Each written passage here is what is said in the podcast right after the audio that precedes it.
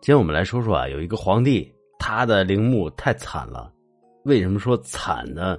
因为他的陵墓上面被人给盖了一个化粪池，这算不算是一种另类的遗臭万年呢？古人其实对自己的陵墓的选择呢是非常慎重的。呃，就像元朝的皇帝的陵墓，基本上到现在是从来没有发现过。还有呢，就是秦始皇，据说在二十多岁的时候就开始选址建陵了。今天我们要说的主人公呢是金国的开国皇帝完颜阿骨打，啊，他是肯定万万没有想到啊，子孙千挑万选给他选的陵墓，居然在后世成了现代村民的化粪池。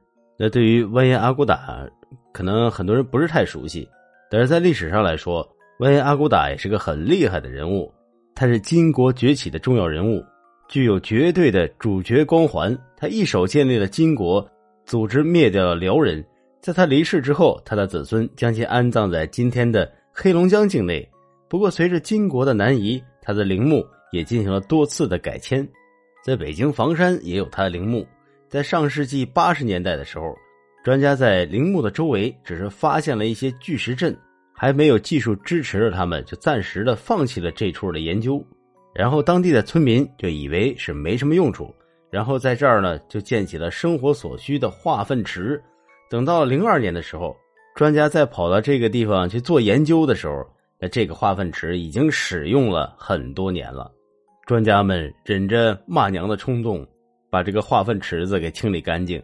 在利用机械调走了巨石研究的时候，发现了藏在巨石阵下面的陵墓。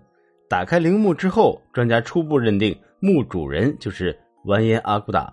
堂堂一国之君的陵墓，竟然成了民用化粪池的底座，这就很让人忧伤啊！那作为皇帝的阿骨打，他怎么也不会想到，自己戎马一生，在死后居然还要承受人们在他陵墓之上建粪池子这样的磨难。然后，专家们对于墓室进行了发掘和整理。